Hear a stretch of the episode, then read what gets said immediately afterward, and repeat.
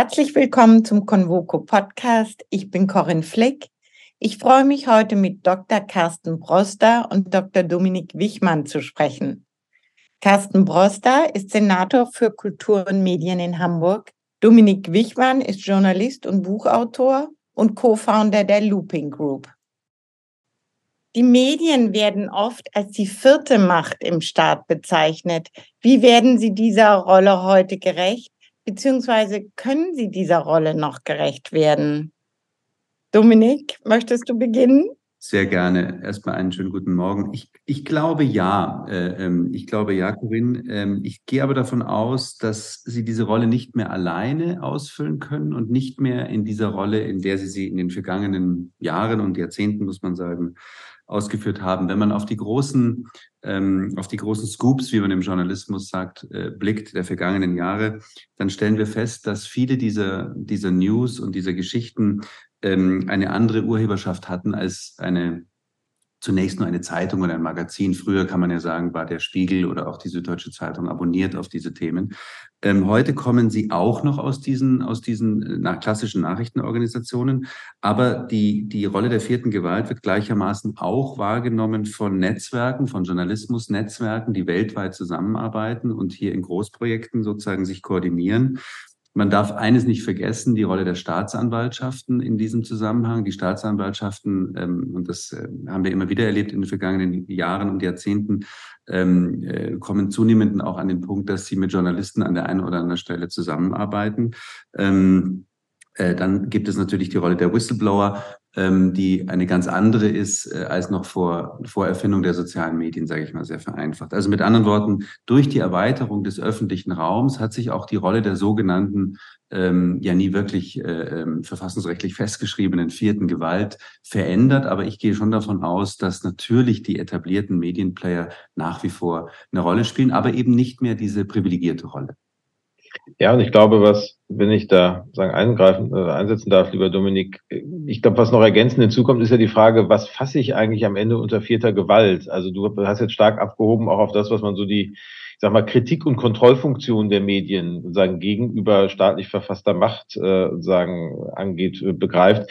Es liegt ja, gibt ja noch eine Ebene davor, die überhaupt was damit zu tun hat. Wer stellt denn sicher, dass so etwas wie vernünftige öffentliche Kommunikation überhaupt stattfinden kann. Und ich glaube auch in der Hinsicht sagen, spielen Medien nach wie vor und meines Erachtens nach auch in Zukunft eine demokratiekonstitutive Rolle, weil die Frage, wer vermittelt eigentlich Informationen, von denen wir innerhalb einer Demokratie ausgehen müssen, dass alle Bürgerinnen und Bürger sie kennen müssen, um entscheidungsfähig zu sein in den Belangen, die alle angehen, und wer stellt eine Infrastruktur dafür zur Verfügung, dass wir auch miteinander debattieren können, wie wir diese Informationen denn bewerten und wie wir sie einordnen und welche Handlungsfolgen wir daraus ziehen wollen. Auch das sind ja durchaus extrem demokratierelevante und eigentlich also sie wären eigentlich staatlich zu gewährleistende Funktionen, wenn nicht ihre, ob sozusagen ihre Notwendigkeit ist, staatsfern organisiert zu sein, damit sie die staatlichen Funktionen kritisieren können, indem sie diese Öffentlichkeit herstellen. Und insofern diese Frage, wie gewährleiste ich das, ohne dass der Staat es gewährleistet, stelle aber trotzdem sicher, dass die Institutionen vorhanden sind. Da ist sozusagen die klassische Medienverfassung in unseren westlichen Demokratien ein relativ genialer Coup gewesen, weil das ökonomische Interesse des Verkaufens von Zeitungen, Zeitschriften und Medienangeboten einherging mit dem demokratiepolitischen Interesse des sozusagen Erreichens von Informationen und der Verfügbarkeit von Informationen in breiten Teilen von Bevölkerung. Das verändert sich ein bisschen. Hinzugetreten ist öffentlich-rechtlich organisiertes äh, sagen Medienhandeln, was sozusagen einen anderen Organisationsform beinhaltet, die aber ähnlich relevant ist und nochmal eine höhere Stabilität gewährleistet. Und natürlich neu hinzugekommen eine digitale Vermittlung dieser Informationen und eine damit dann auch anders für einzelne Bürgerinnen und Bürger nutzbare sagen Kommunikationsinfrastruktur. Und insofern würde ich immer sagen, weil wir so gerne ja in dieses das wird abgelöst durch die algorithmischen Informationssysteme und die klassischen journalistischen Medien spielen keine Rolle mehr. Das glaube ich nicht, sondern ich glaube, da sind zwei sehr unterschiedliche Funktionsweisen und Herangehensweisen und Strukturierungsweisen für das gleiche gesellschaftliche Problem da. Einmal die allgemeinwohlorientierte Perspektive eines Journalismus, der immer noch danach streben muss, irgendwie möglichst viele anzusprechen, weil nur dann die Produkte verkaufbar sind. Und die algorithmisch Digitalplattform gestützte, die mir als Individuum persönlich die Info gibt, die ich gerade suche. Das ist gar kein Konkurrenzverhältnis. Das kann sogar ein sich wechselseitig verstärkendes Verhältnis zueinander sein. Aber auch in dem Sinne würde ich sagen, dass diese klassischen journalistischen Medien als eine der wenigen gesellschaftlichen Institutionen, die das Allgemeine von Gesellschaft und nicht das Spezifische des Einzelnen im Blick haben, eine große Rolle spielen werden, auch in Zukunft dafür, dass wir demokratiefähig bleiben, weil wir dafür ja diesen Bezug aufs Allgemeine brauchen. Wie wir gerade schon besprochen haben, heute treffen viele Absender auf viele Empfänger. Damit ist das bisherige Kommunikationsmodell vielleicht überholt. Welche Chancen und welche Risiken ergeben sich daraus für die Medien?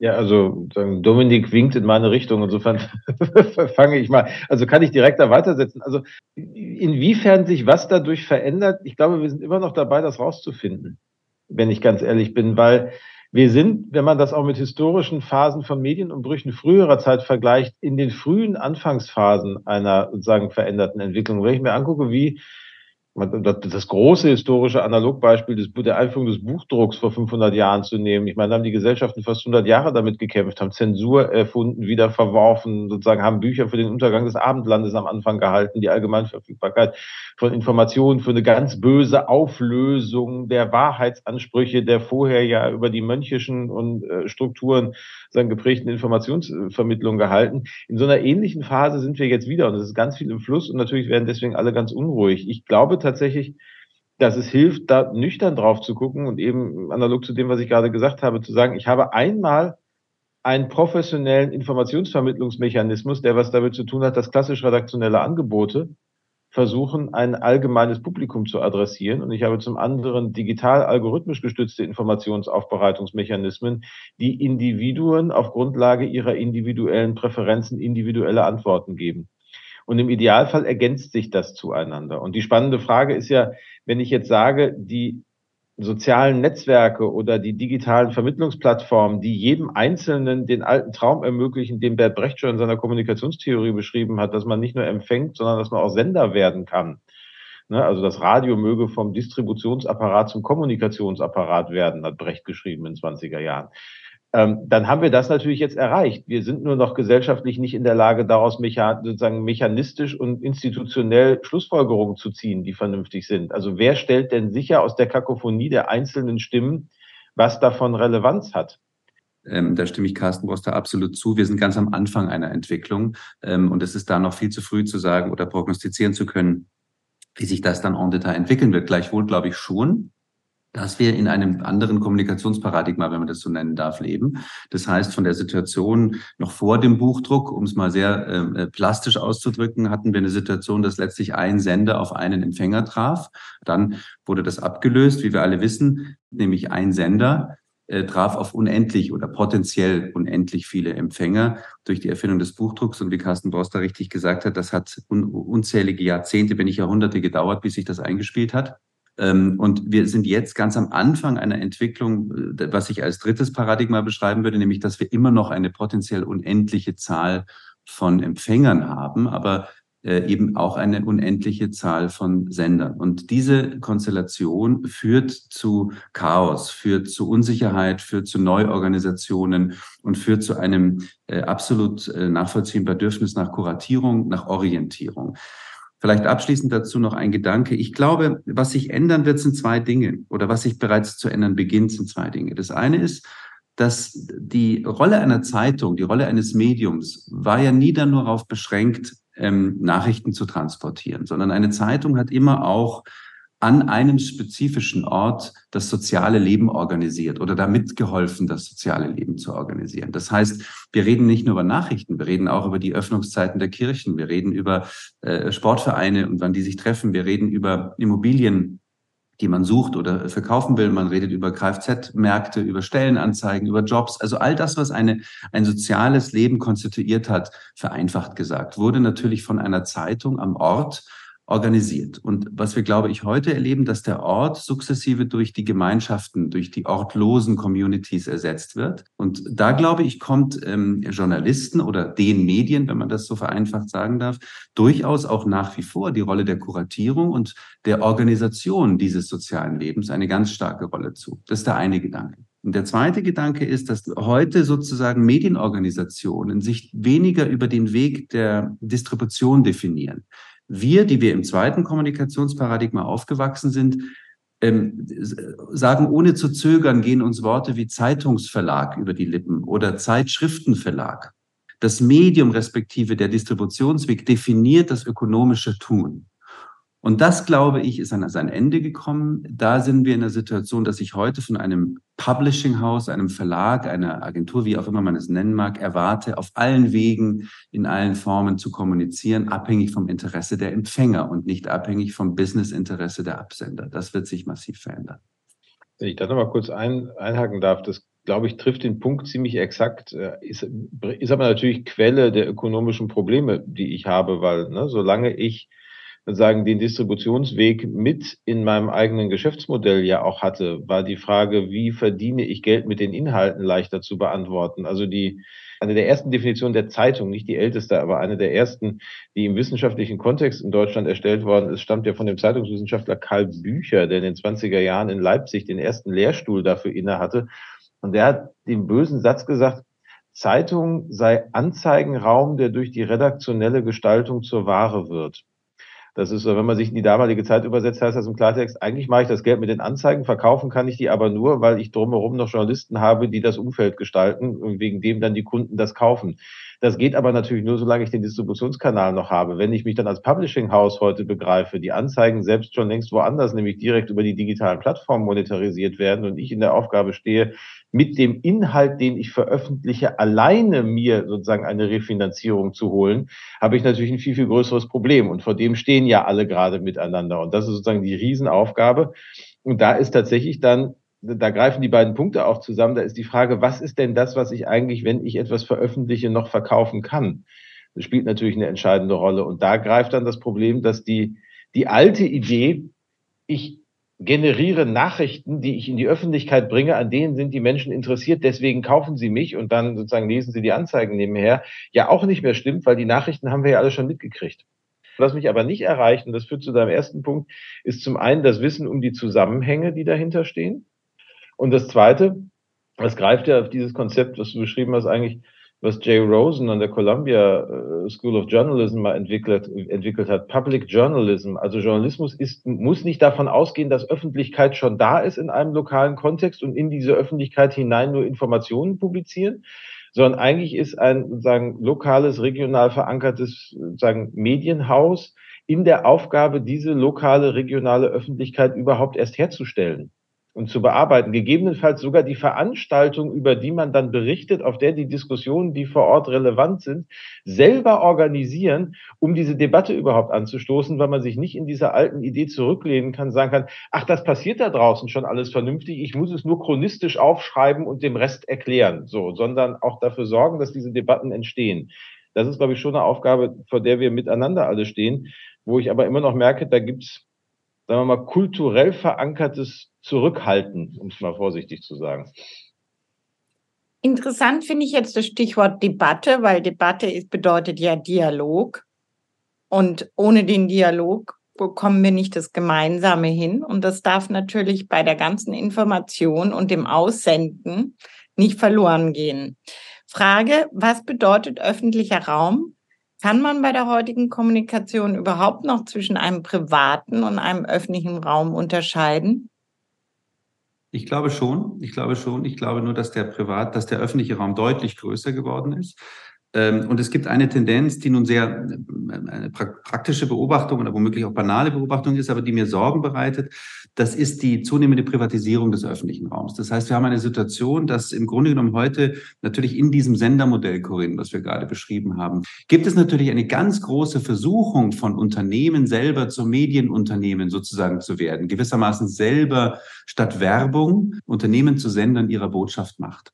Um es mit einem praktischen Beispiel zu belegen, ich bin mir sicher, dass FC Bayern TV, sozusagen der eigene Fernsehkanal des FC Bayern, ohne jetzt irgendwelche Zahlen zu haben, aber ich bin mir relativ sicher, dass die Reichweite von FC Bayern TV weitaus größer ist als seinerzeit die Reichweite der Sportschau. Also mit anderen Worten, wir, wir haben hier eine, eine, eine Tendenz, dass einzelne Player seines Personenmarken, seines Unternehmensmarken selber zum Sender ihrer Botschaft werden und damit in diesen öffentlichen, gewissermaßen größer gewordenen öffentlichen Raum hineindrängen.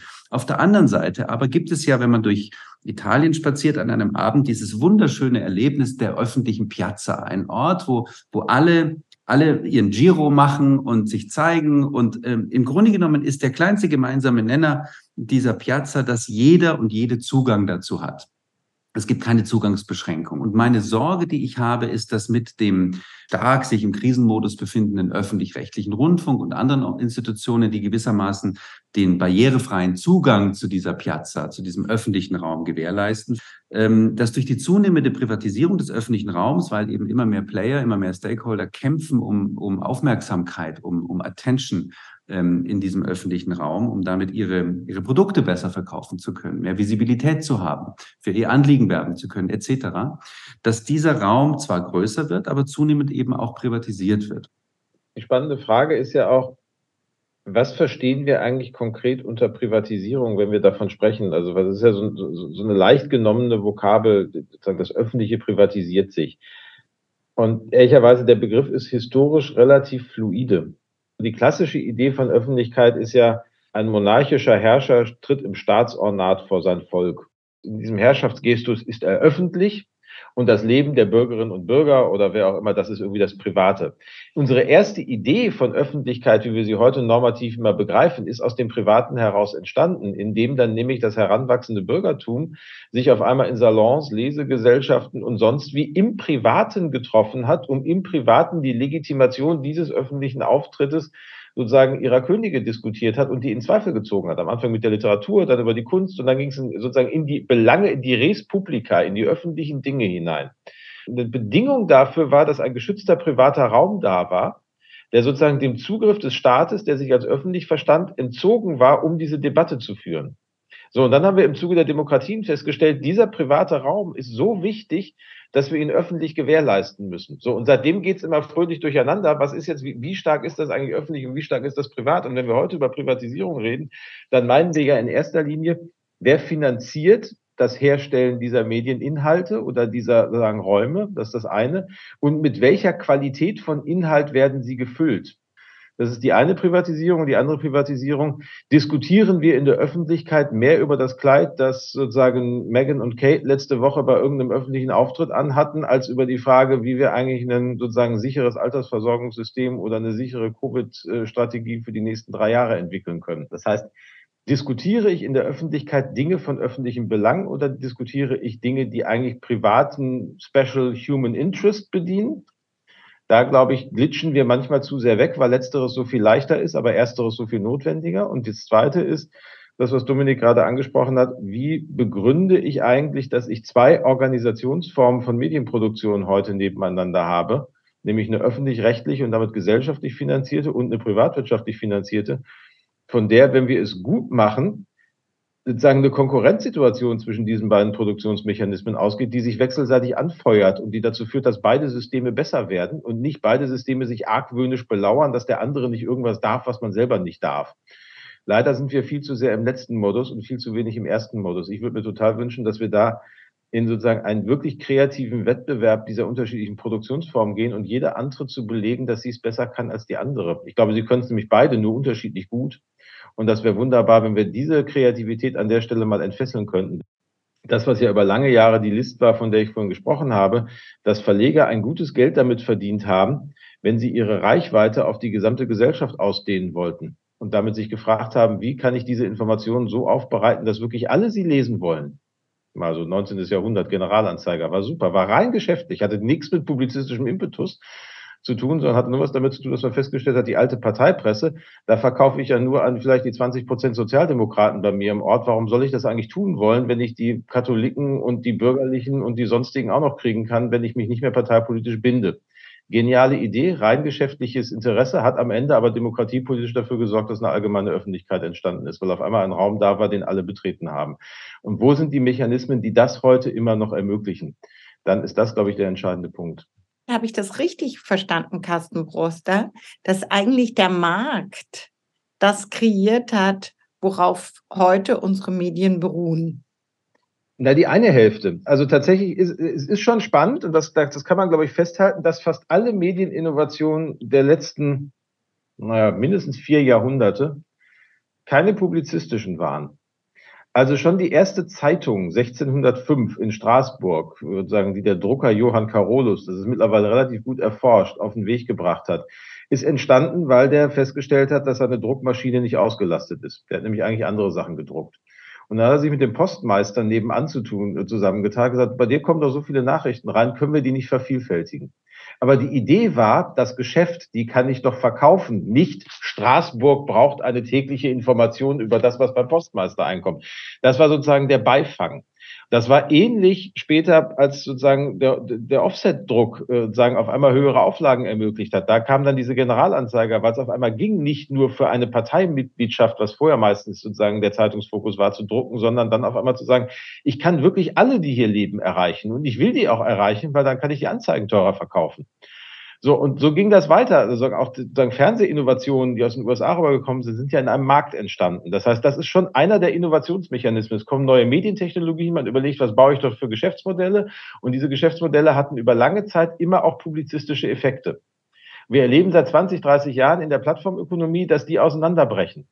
Weil sozusagen auch, weil die Distributionskanäle sich von den Inhalteproduktionskontexten, wie das Dominik beschrieben hat, trennt und die Distribution besser und mehr Geld bringt als die Inhalteproduktion. So, das ist das eine Problem.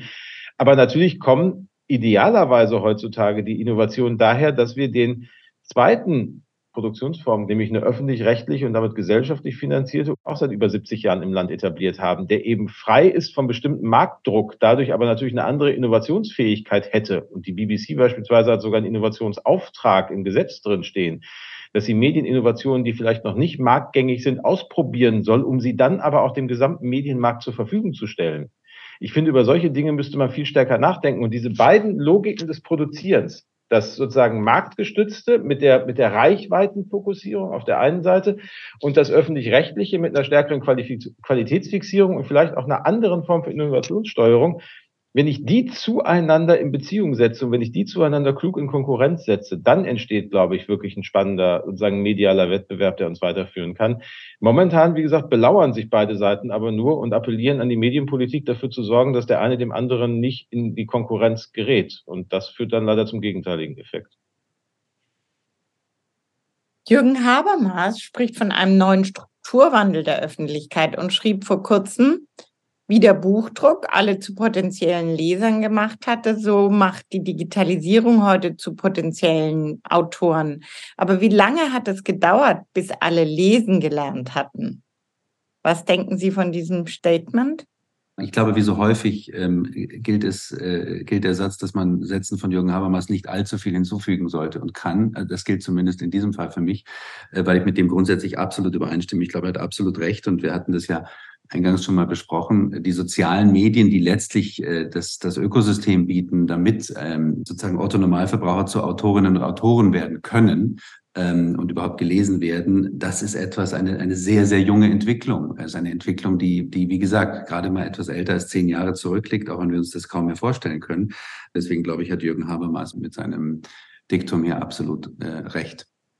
Was ich spannend finde an dem Satz, weil ich glaube, da ist in der Betrachtung eine Menge dran, ist sozusagen, dass er zum einen dann ja die Frage stellt, wann können denn alle schreiben? Das ist ja schon eine Frage, die auch was damit zu tun hat, äh, sagen, in die Bereiche hineinzugehen, die heutzutage als redaktionelle Gesellschaft oder sowas zum Beispiel eben auch beschrieben werden. Also wie gehe ich auch mit dem Kompetenzaufbau um, der ja nicht mehr nur heißt, kann ich das verstehen, was dort geschrieben wird und was ich dort selber sagen tagtäglich bekomme, sondern habe ich auch eine Möglichkeit, sozusagen selber gestalten und zwar kompetent gestalten, in diese Öffentlichkeit einzugreifen. Das führt jetzt zurück zu dieser Frage, kann das eigentlich jeder? Und das Zweite, was er indirekt damit anspricht, das macht er an anderer Stelle in diesem Aufsatz, den er da neulich publiziert hat, ja nochmal viel deutlicher, ist etwas, was Jeff Jarvis, den ich schon mal zitiert habe, finde ich, sagen, eine sehr eindringliche Form gebracht hat, dass er mal gesagt hat, ich habe das Gefühl, heutzutage stehen eigentlich alle in der Öffentlichkeit mit einem Megafon nebeneinander und versuchen lauter zu schreien als der nebenan. Und äh, was uns völlig abhanden gekommen ist, ist die Fähigkeit, sich einander zuzuwenden und auch mal zuzuhören, was der andere sagt.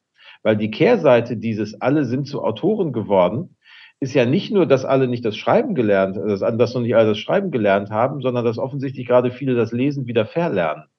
Weil sie sich so wahnsinnig darüber freuen, dass sie schreiben können, dass sie das sozusagen, dass sie nicht mehr das lesen, was andere gerade schreiben. Und das finde ich ist das, das große Drama für den Dialog an dieser Stelle, wo es ja darum geht, beides zu können. Ja, und ich vielleicht, ich will noch eine persönliche ähm, Anekdote dazu erzählen, die ähm, ich als, als meiner, während meiner Zeit als Chefredakteur des Stern erlebt habe. Als Chefredakteur des Stern muss man, muss man jeden Donnerstag ein Editorial schreiben und in dem Editorial sollte man womöglich eine sehr pointierte Meinung haben. Äh, man sollte aber auch jeden Morgen in der großen Konferenz in der Morgenlage eine Meinung haben. Man muss eine Meinung haben, wenn man am Donnerstagabend bei Maybrit Illner sitzt und man muss eine Meinung haben, wenn man an einem Freitag oder Donnerstag oder Mittwochabend bei, bei Markus Lanz ähm, etwas äh, zu den Zeitläufen sagt und gleichermaßen sollte man eine Meinung haben, wenn man den einen oder anderen Anzeigenkunden zum Mittagessen trifft. Also mit anderen Worten, ich, ich erlebte seinerzeit die, diese, die bizarre Situation, zu allem und jedem jederzeit eine Meinung haben zu müssen und das 365 Tage im Jahr und das mehrere Jahre hintereinander. Und ich stellte irgendwann fest, dass mir die Zeit fehlt, mir eine Meinung bilden zu können. Mir fehlt die, mir fehlt die Zeit zum Zuhören. Mir fehlt die Zeit, Kolleginnen und Kollegen, aber auch ähm, klugen Menschen in Hamburg, wie beispielsweise Carsten Broster, zu treffen, ihm zuzuhören und sich auf Basis des Gehörten behutsam eine, eine reflektierte Meinung aufbauen und bilden zu können. Und ähm, ich, wenn ich mich an die Zeit zurückerinnere, muss ich feststellen, das war tatsächlich eines der Dinge, die mich am meisten gestört haben. Ich war quasi permanent auf Sendung, aber selten am Empfang.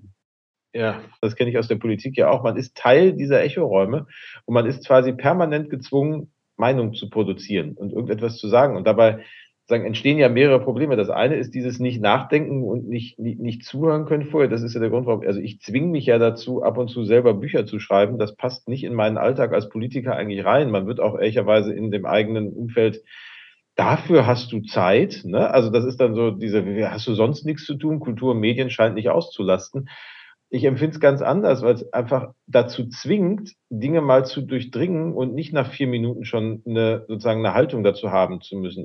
In diesem permanenten Meinen kommt ja noch was Zweites, was wir vor einem Jahr noch viel intensiver und härter diskutiert haben als im Moment. Die Frage ist ja, wenn alle permanent eine Meinung haben und permanent eine Meinung veröffentlichen müssen, was ist eigentlich dann doch das Gemeinsame, auf das man sich wiederum einigen kann? Also äh, eines meiner liebsten Zitate ist von, von Oscar Wilde, der 1984 geschrieben hat, Freiheit ist die Freiheit zu sagen, dass zwei und zwei vier ist. Das finde ich einen genialischen Satz, weil wir momentan ja immer, wenn wir über Meinungsfreiheit reden, dieses, ja, das wird man ja wohl noch mal sagen dürfen, als, als Moment hatten, also irgendwie das Gefühl haben, man darf einfach alles sagen, das gehört ja irgendwie dazu. Ähm, nee, man darf nicht alles sagen. Man sollte schon das sagen, was man wahrhaftigerweise auch für richtig und wahr hält. So, und das ist dieses, ich darf sagen, dass zwei und zwei vier ist und mich darf niemand mit Macht dazu zwingen, zu behaupten, dass es drei oder fünf sei. Es ist vier. Aber das ist die Freiheit. Die Freiheit ist nicht zu sagen, es ist drei. Das ist sozusagen, das ist Verdummung, wenn ich mich dahin begebe. Und diese Differenzierung geht uns momentan auch verloren. Meine nächste Frage wäre gewesen, inwiefern haben sich die Erzählformen verändert? Ist es jetzt schon beantwortet? Ja, ich glaube noch nicht. Also man muss unterscheiden oder sollte unterscheiden in, in, in die visuellen und nicht und textlichen Erzählformen, um es handhabbarer zu machen. Ich glaube, bei den visuellen Erzählformen erleben wir das tagtäglich, wie sehr die sich verändern. Wir denken an die, an die, an die aktuellen Klimaproteste beispielsweise der sogenannten letzten Generation, diese verschiedenen äh, Festklebeaktionen in, in, in Museen. Ich will über die inhaltliche ich will keine Bewertung des, ähm, der, der, des Sachverhalts vornehmen. Ich will nur sozusagen erläutern, inwieweit wir diese Aktionen sehen müssen, auch unter dem Gesichtspunkt eines veränderten visuellen Erzählens. Ähm, es gibt bei, bei jüngeren Leuten äh, das, äh, die, die Klassifizierung von, von Fotos nach der Frage, sind sie Instagrammable oder sind sie nicht Instagrammable? Also mit anderen Worten, schaffe ich Ikonen, schaffe ich sozusagen äh, visuelle Hallmarks, die, die es gewährleisten, dass dieses Bild sich anschließend organisch in den sozialen Netzen dadurch weiter verbreitet, dass weil eben viele potenzielle äh, Sender dieses Bild nehmen und zu, zum, zum Kern ihrer visuellen Botschaft machen und damit verbreiten sie die Botschaft weltweit. Das ist letztlich die Ratio, die den verschiedenen Aktionen, die ich eingangs erwähnte, der Klimaaktivisten zugrunde liegen, zu sagen, wie erzeuge ich ein Instagrammable Motiv, welches gewährleistet, dass meine Botschaft entsprechend durch die Welt getragen wird. Gleichermaßen erleben wir das in anderen Bereichen. Wir erleben es im Marketing, wir erleben es in der Public Relation, wir erleben es im Verlagswesen immer mehr, dass sozusagen das visuelle Erzählen sich vollkommen loslöst von dem, wie wir es gelernt haben, ähm, weil wir vorher die Zeitschrift Stern erwähnt haben. Da gab es sozusagen die Bilder der Woche, die dann sozusagen nach einer Woche nochmal zusammengefegt worden sind und man hat, man hat gewissermaßen zurückgeguckt in diese vergangene Woche anhand eines Bildes. Das ist mit Sicherheit visuelles Erzählen des 20. Jahrhunderts, das visuelle Erzählen des 21. Jahrhunderts erleben wir auf TikTok. Wir leben es durch eine radikale Verkürzung. Wir leben es durch eine fast immer bewegtbildhaft auftretende Form des visuellen Erzählens und eben durch dieses Movens des, äh, des uh, What is Instagrammable and what's not. Ich glaube, das ist der eine Bereich. Im, im, im textlichen Erzählen glaube ich, kennen wir alle die, die, diese unangenehmen Formen von Clickbaiting, von Listicles, von, von Ködern, die sozusagen ausgelegt werden, um mich zum Lesen zu verführen. Äh, wir erleben das durch diese bizarre Information und an der Stelle will ich dann doch mal werden, durch diese bizarre Information, wie lang die Lesezeit eines Artikels ist am Anfang, das, was mich jedes Mal abstößt, wenn da drüber steht Lesezeit sieben Minuten, als ob das ein Kriterium ist ähm, für die Qualität des Inhaltes. Aber gut, es scheint sich durchzusetzen. Ähm, das sind Dinge, die sozusagen durchaus darauf verweisen, ähm, äh, dass das Erzählen, die Art des Erzählens sich meines Erachtens signifikant gerade verändert wird. Aber ich will hier kein Kulturpessimist sein, nicht zwingenderweise zum Negativen. Wir haben hier Formen erlebt und erleben Formen des, verändert, des veränderten Erzählens, die großartig sind. Und man muss sagen, Sprache und auch die Art der Organisation von Sprache, wie wir erzählen, unterliegt einem stetigen Wandel. Und das ist auch das, was Sprache so faszinierend macht und was Erzählformen so faszinierend macht die, das Erlebnis wie, wie lineares Erzählen beispielsweise nun ergänzt wird durch, durch emergentes, emergent Storytelling im Metaverse. Das sind alles Dinge, die sind, wirken erstmal fremd, die sind neu, aber ich empfinde das grundsätzlich erstmal als bereichernd. Ich bin neugierig, ich bin offen für das, was da kommt. Das Entscheidende ist, dass auch in diesen neuen Bereichen des Erzählens und diesen Formen des Erzählens gibt es die Differenzierung von gutem und schlechtem Erzählen. Und mich interessieren die guten Erzähler, die guten Erzählerinnen in diesem Bereich. Und was sich da vor uns entfaltet, ist ein faszinierendes Panoptikum an Neuem. Das sehe ich ganz genauso. Tatsächlich, also die, diese Visualisierung, die hat das Problem mit sich, dass wir noch nicht gelernt haben, Bilder genauso wie Text als Behauptung über Wirklichkeit zu lesen. Also wir sehen Bilder immer noch und glauben, so ist das. Also die, die, diese Idee des, der eins zu eins Abbildung von Welt im Bild, die ist immer noch viel stärker als im Text. Im Text sehe ich den Autor, beim Bild sehe ich denjenigen, der das Bild gemacht hat, erstmal nicht. Ich muss mich ganz anders dazu zwingen. Ich glaube, dass das bei der jüngeren Generation schon anders ist, weil die das ja selber erlebt, auch in ihrem eigenen Umgang mit Bildern, die sie produziert. Aber in unserer Generation ist das, glaube ich, noch sehr stark so, dass wir sowas sehen und erstmal glauben, so ist das. So. Und das ist etwas, über das muss man natürlich rüberkommen, wenn wir wieder stärker ins visuelle Erzählen gehen, wie das der Fall ist. Und die andere Veränderung, die ich spannend finde, wo ich finde, da steckt sogar eine ganze Menge auch an Chancen, auch für mediales Erzählen drin, ist, dass es nicht mehr das Verkünden von Wahrheiten ist. Früher war das ja so, ich erinnere mich noch selber, als ich sozusagen freier Mitarbeiter in der Lokalredaktion war, man hat sich mit den Leserbriefen, die kamen, noch nicht mal auseinandergesetzt. Die wurden vorne im Sekretariat abgegeben. Und dann musste ein Redakteur aus dem Konvolut der Leserbriefe die zwei aussuchen, die am Tag danach publiziert wurden. Und das war aber, das spielte keine Rolle. Das war kein relevanter Feedback-Kanal, sondern man hatte ja das geschrieben, was man selber für richtig hielt. Punkt. So, heute kann ich eine monatelange Recherche online stellen und nach drei Minuten schreibt der Erste in die Kommentarspalte, sehe ich aber alles ganz anders, ist völliger Unsinn. So, und das steht dann da und das steht sozusagen, da steht etwas, mit dem ich mich auseinandersetzen muss. Das heißt, ich muss eigentlich als Journalismus aus dem Verkündungsmodus in den Konversationsmodus. Also ich bin in, ein, ich bin in einem Gespräch auch mit meinen Leserinnen und Lesern.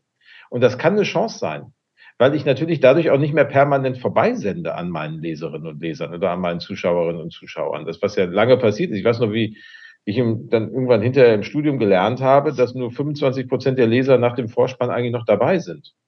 Das fand, das war sozusagen die größte narzisstische Kränkung meines Journalistendaseins, meines sehr kurzen. Ne? Sozusagen musste, ich dachte mir, ich schreibe das Ding toll komponiert bis zum Ende, dann merkst du, nee, 75 Prozent sind weg.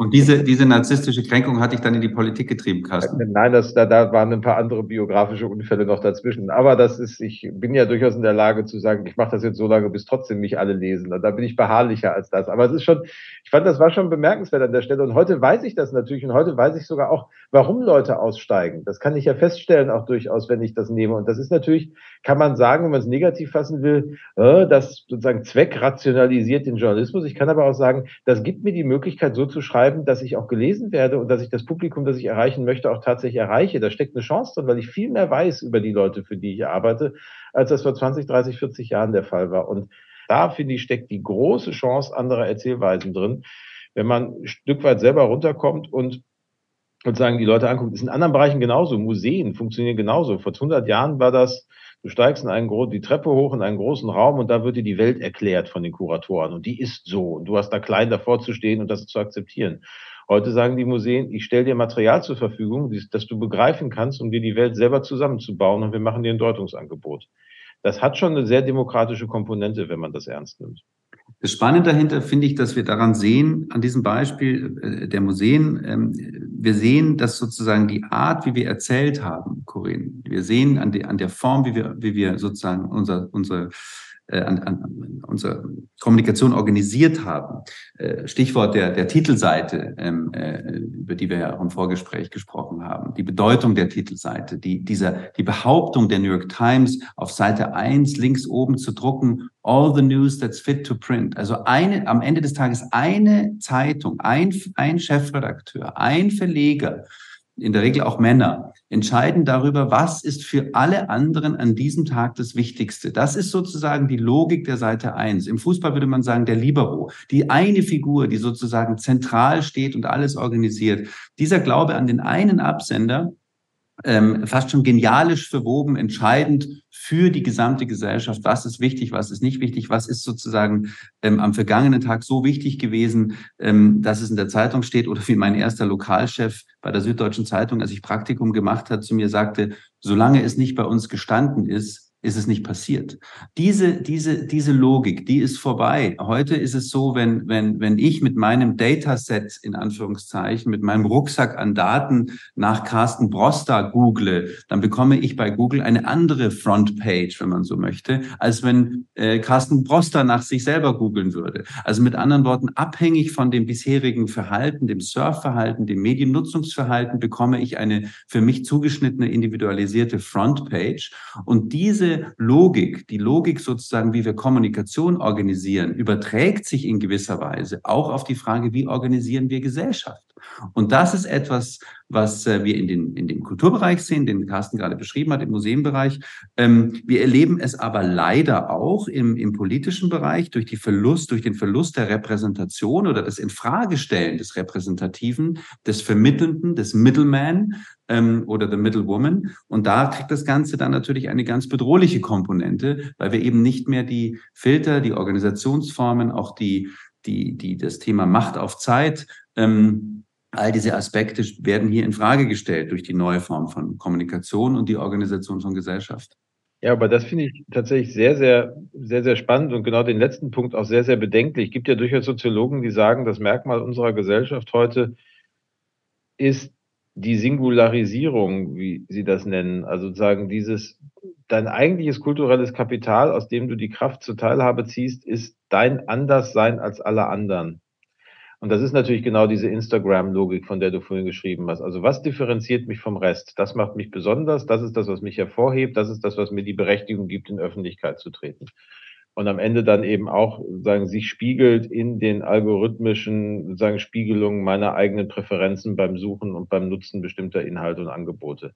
Das ist bis zu einem gewissen Grad, das, was ich am Anfang meinte, eine, sozusagen eine Beantwortung einer anderen Frage als die Frage, die ein klassisches Medium sich gestellt hat solange das in, in dieser Welt bleibt, alles fein.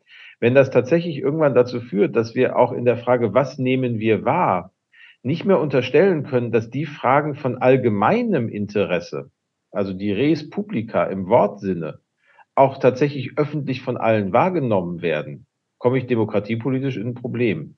Weil dann werden sie nicht mehr bearbeitbar in einer Demokratie. Und das ist schon äh, sozusagen auf, auf der Kipppunkt an dieser Stelle, wie man das hinbekommt, dass tatsächlich da, und deswegen glaube ich tatsächlich fest an, an redaktionell verantwortete journalistische Inhalte auch in Zukunft, weil da findet diese Debatte, was ist denn unabhängig von dem, was jeden Einzelnen sozusagen persönlich interessiert und irgendwie ein persönliches Problem löst, das, was alle morgen wissen müssen. Die Unterstellung, dass alle alles wissen können, was von allgemeinem Belang ist, ist demokratiekonstitutiv. Und deswegen ist vielleicht dieses All the News that's fit to print ein bisschen, naja, sozusagen megalomanisch im Anspruch. Das kann man schon so sehen, wenn man sagt, das macht jetzt der Chefredakteur alleine. Aber als Redaktion zu sagen, wenn ihr mein Produkt lest, wisst ihr alles, was ihr als Bürger aus unserer Sicht wissen solltet am morgigen Tag. Ja, das eigentliche Leistungsversprechen einer Zeitung ist ja nicht das, was da drin steht, sondern zu wissen, dass das nicht drin steht, entsprechend nicht wichtig war. Genau. Und das finde ich manchmal als Leser, wenn ich wirklich keinen Bock habe, jetzt irgendwie 20 Titel zu durchforsten, auch manchmal ganz angenehm zu glauben, okay, wenn ich die Süddeutsche in die Hand genommen habe, so das Wichtigste habe ich wahrscheinlich schon mitgekriegt. Das kann auch mal was ganz Entlastendes am Tag haben, wenn ich ehrlich bin. Ja, wir müssen jetzt zur nächsten Frage kommen. Welche Rolle spielen die neuen Plattformen? Ja, ich glaube, dass die Plattformen äh, sozusagen ähm, zunächst einmal die, das Ökosystem bilden. Ähm, äh, das sind die, das ist das Ökosystem innerhalb, äh, innerhalb derer oder die Ökosysteme innerhalb derer, die ähm, diese Kommunikation des äh, zwischen Sendern und Empfängern äh, stattfinden kann. Erstaunlich finde ich sozusagen diese Geringschätzung oder diese Dichotomie zwischen Plattformmechanik und Plattformarchitektur einerseits und andererseits den Leuten, die den Content liefern. Ähm, da gibt es eine, eine, einen fast schon fast herablassenden Blick darauf, dass man sagt, ähm, wir sind Plattformen, wir sind auf, wir definieren uns auf keinen Fall als ein Verlag, wir sind also auch nicht verantwortlich für die Inhalte, die bei uns ähm, äh, äh, veröffentlicht werden. Und diese Haltung halte ich für grundlegend falsch. Denn ähm, ähm, wir kommen in eine Situation, wie gesagt, es, äh, es ist auf der einen Seite diese enorme Dichotomie zwischen Plattform, äh, Software Engineer etc. und den dem, dem, dem Pöbel gewissermaßen, die diese Plattformen mit, ihren, mit ihrem Content füllen und das auch noch umsonst machen, äh, indem sie äh, nachts Rezessionen bei Yelp schreiben oder, oder, oder. Wir kennen all diese Geschichten und mit diesem Content natürlich erst die Plattform zum Leben bringen. Ähm, ich glaube, der Denkfehler bei Plattformen ist, dass sie sich, na, dass man ihnen nach wie vor durchgehen lässt, keine ähm, keinen Verlagsmechanismus zu unterliegen, dass sie nicht verantwortlich sind für die, für die Beiträge, die darauf äh, veröffentlicht sind und weil, weil veröffentlicht werden und weil Carsten Broster ähm, äh, vorhin erwähnt hatte, seine Zeit als Redakteur und, und sein, sein nachgerade traumatisches Erlebnis im Umgang mit Leserbriefen, kann ich nur sagen, wenn du als Chefredakteur oder als Redakteur einen, einen als, als Verantwortlicher im Sinne des Pressegesetzes einen Leserbrief äh, veröffentlichst, der gegen, gegen Recht und Gesetz verstößt, dann, dann, dann hast du ein veritables juristisches Problem. Ähm, es ist mir nach wie vor schleierhaft, warum wir bei Plattformen hier ein anderes Regelwerk haben, warum hier Kreti und Pleti Dinge veröffentlichen, die zu Mord und Totschlag aufrufen und am Ende sind die juristisch daraus resultierenden juristischen Probleme vergleichsweise gering. Solange das so ist, haben wir ein fundamentales Problem. Deswegen glaube ich, die Plattformen sind auf der einen Seite das Ökosystem, äh, die Bedingung gewissermaßen der redaktionellen Gesellschaft, äh, gleichermaßen aber auch ihr größtes Problem dem kann ich nicht wahnsinnig viel hinzufügen. Ich glaube, was den letzten Punkt angeht, das hat viel damit zu tun, dass diese Plattformen lange Zeit aufgrund der Geschwindigkeit der Entwicklung im Digitalen unter so einer Art regulatorischen Welpenschutz gestanden haben, weil gerade die europäischen Regelungen am Anfang waren, ja, das ist ja alles innovativ, das ist neu, das kann, da kann man noch nicht so viele Regeln machen, dann wirkt man ja alles Neue gleich wieder ab. Da war am Anfang vielleicht auch was dran, aber mittlerweile sind die ja weit davon entfernt, noch irgendeine Form von besonderem Schutz zu brauchen, weil sie irgendwie so kreative, wilde, ungeklärte Start-ups sind. Da reden wir ja tatsächlich über, wie du sagst, über die Infrastrukturen und die institutionellen Vorkehrungen, in denen überhaupt sozusagen redaktionell gesellschaftliche Öffentlichkeit stattfindet. Und äh, insofern braucht es da auch Regelungen. Und das ist aber das, was wir vorhin schon mal hatten da braucht es auch eine Debatte von uns als Gesellschaft, welche Regeln wir denn eigentlich für unsere öffentliche Kommunikation wollen.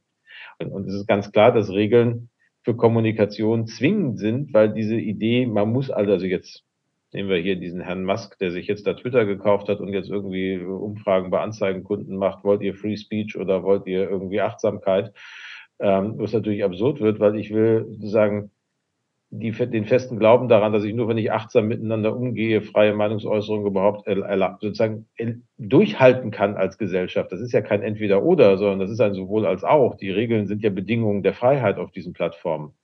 Gut, Sie haben gerade Elon Musk erwähnt. Wie bewerten Sie Elon Musks Twitter-Kauf? Ja, das ist ein schönes Beispiel dafür, wo eine Privatisierung von Kommunikationsinfrastrukturen, die wir vorhin hatten, echt problematisch werden kann. Also man übertrage das mal einfach auf andere Bereiche. Da kauft jemand nur, weil er irgendwie Lust an einem neuen Spielzeug hat, für 44 Milliarden Euro eine Plattform. Nun kann man sagen, Twitter ist überbewertet, da befinden sich auch nur sozusagen ein paar Leute, aber es ist schon etwas, wo ich ganz dankbar bin, dass wir in Deutschland immerhin noch eine Diskussion darüber haben, was heißt eigentlich Medienkonzentrationsrecht, was heißt eigentlich Kartellrecht, wer darf eigentlich in welchen Bereichen wo, wie, was machen und welche Meinungsmacht dann auch entfalten. Die Idee, dass an der Extravaganz eines einzelnen Mannes die Regeln einer globalen Kommunikationsinfrastruktur liegen, finde ich mal gelinde gesagt nicht unproblematisch.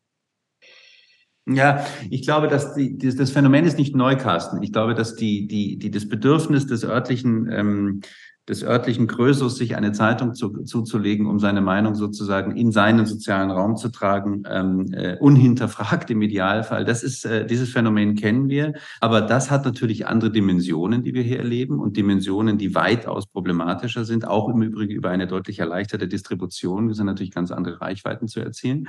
Punkt eins. Punkt zwei, wir werden in letzter Zeit, die Looping Group, mein Unternehmen, wird in letzter Zeit öfters gefragt von unseren Kunden, sollen wir denn unsere Werbeetats überdenken, die wir bei Twitter lassen? Und ich glaube, hier entsteht eine Kraft und ein Bewusstsein gerade, ähm, was nicht, was nicht, was nicht falsch ist, sich zu überlegen, wollen, will man als, als Wirtschaft das unterstützen? Inwieweit will man da mitgehen? Wenn man sich auch die Frage stellen müssen, ob der Bundeskanzler und andere öffentliche Figuren dann weiter sozusagen auf der Plattform vertreten sein werden, wenn sie im Grunde genommen zu einem Feld einer kollektiven Schlammschlacht wird. Ähm, und ähm, ich, bin nicht so naiv zu glauben, dass der Markt alles von alleine korrigieren wird, aber ich glaube schon, dass es Marktmechanismen gibt, die hier Korrekturen korrigierend eingreifen können. Ähm, ich glaube, es ist noch zu früh, um ein abschließendes Urteil darüber zu fällen, aber ich empfinde den Kauf und die Übernahme von Alan, von einer, einer, einer Figur wie Elon Musk, die ich als hochgradig irrational emotional empfinde, als durchaus problematisch. Führt mich zur letzten Frage. Wie wird unsere Welt in fünf Jahren aussehen? Was denken Sie? Es gibt ja einen Haufen, einen Haufen kluger Sätze, ähm, kluger Leute, die sozusagen mit, mit, mit, mit, ihren, mit ihren Sentenzen die, die Validität von Prognosen in Frage stellen. Ähm, ich habe jetzt nicht nach so einem, äh, ich habe so einen Satz nicht parat, aber ich habe interessanterweise vor einigen Tagen ein Buch gelesen, was mir ein befreundeter Verleger aus Hamburg zugeschickt hat. Es ist von einem Professor der Wharton School of Economics in ähm, USA, Mauro Goyen, ähm, 2030, die Welt von morgen. Und ich will daraus gar nicht viel zitieren. Ich will nur eine Zahl zitieren, die mich sehr fasziniert hat und äh, die jetzt weniger mit einer Prognose, sondern mit Fakten zu tun hat. Also im Sinne von Oscar Wilde. Man darf sagen, dass zwei plus zwei vier ist. Der Anteil von Frauen am Vermögen der Erde betrug im Jahr 2015 Prozent. Der Anteil von Frauen am Vermögen der Erde im Jahr 2030, also nicht in fünf aber dann doch in acht Jahren, wird 55 Prozent betragen. Und die Ableitungen, die wir alleine aus dieser Veränderung ziehen können, sind immens und sind ähm, im positiven Sinn dramatisch. Ähm, und ähnlich gibt es noch drei, vier andere Zahlen und Fakten, die sozusagen beschreiben, wie wird sich die Welt in den vorhersehbaren, in den nächsten fünf bis sieben Jahren verändern. Und ich, wie gesagt, würde mich zurückhalten, wenn es um inhaltliche Prognosen geht. Aber ich glaube, dass die Konsequenz dieser Zahlen massiv sein wird. Ja, elegant aus der Affäre gezogen, lieber Dominik. Ähm, also tatsächlich hat sich die, die, die Linke ja jegliche geschichtsphilosophische Anwandlung in den letzten 40 Jahren sozusagen mühevoll, aber zu Recht entledigt. Insofern bin ich immer ganz vorsichtig, fünf Jahre in die Zukunft zu springen und zu sagen, so wird es dann aussehen. Was ich aber glaube, was ganz entscheidend ist und das bestimmt, wie es in fünf Jahren aussehen wird, ist eine Auseinandersetzung, vor der wir, finde ich, jetzt gerade stehen und die noch relativ am Anfang ist, die aber den ersten beginnt zu dämmern. Und die hat was damit zu tun, ob wir eigentlich nach wie vor glauben, dass wir als Bürgerinnen und Bürger in demokratischen, offenen Gesellschaften am Ende nur Objekt von von außen auf uns einprallenden Veränderungen sind, die uns in so ein dauerhaftes Gefühl der Krisenwahrnehmung stürzen oder ob wir uns die Kraft zur Zuversicht als Gesellschaften erhalten. Das ist eine ganz, ganz entscheidende Frage und die hat auch was damit zu tun, ob wir das Thema, über das wir die ganze Zeit gesprochen haben, nämlich ein Bewusstsein für das Öffentliche und das Allgemeine in unseren Gesellschaften, ob wir es schaffen, das zu bewahren und ob wir es schaffen, das auch wieder zu stärken. Meine These ist, dass wir in fünf Jahren deutlich mehr über öffentliche Güter reden werden, deutlich mehr über das reden werden, was in Gesellschaften alle angeht und was wir für alle in Gesellschaften gewährleisten müssen und damit auch darüber reden werden, dass es dann auch öffentliche Institutionen braucht, die das gewährleistet und dass nicht jede Annahme, dass das der private Markt nach irgendwelchen unsichtbaren Mechanismen schon wird lösen können, noch in gleicher Art und Weise plausibel erscheinen wird, wie das vielleicht vor 10 oder 15 oder 20 Jahren der Fall war. Wir stehen vor ein paar Fragen, die wir, glaube ich, nur mit gesellschaftlichen Vereinbarungen gemeinsam werden lösen können. Und die Zuversicht zu entwickeln, das ist die entscheidende Aufgabe jetzt. Wenn uns das gelingt, dann wird unsere Welt in fünf Jahren zuversichtlich sein. Wenn nicht, dann führen wir noch ein paar der weiteren depressiven Diskussionen, die wir aktuell führen. Ich glaube, dass wir in fünf Jahren, Carsten, aufgrund der Krise und der Grund, aufgrund der Krisen, die wir gegenwärtig erleben und aufgrund der Resilienz, die wir alle haben, mehr oder weniger, mehr über das Wir sprechen werden, als über das Ich. Und ich glaube, dass wir in großen Teilen erkannt haben werden, wenn wir nicht selber unser Leben und unsere Zukunft gestalten, dann werden wir gestaltet. Ich bin zuversichtlich. Danke für dieses Gespräch. Ich bin auch zuversichtlich. Ich danke Ihnen fürs Zuhören und grüße Sie herzlich. Ihre Corinne Flick.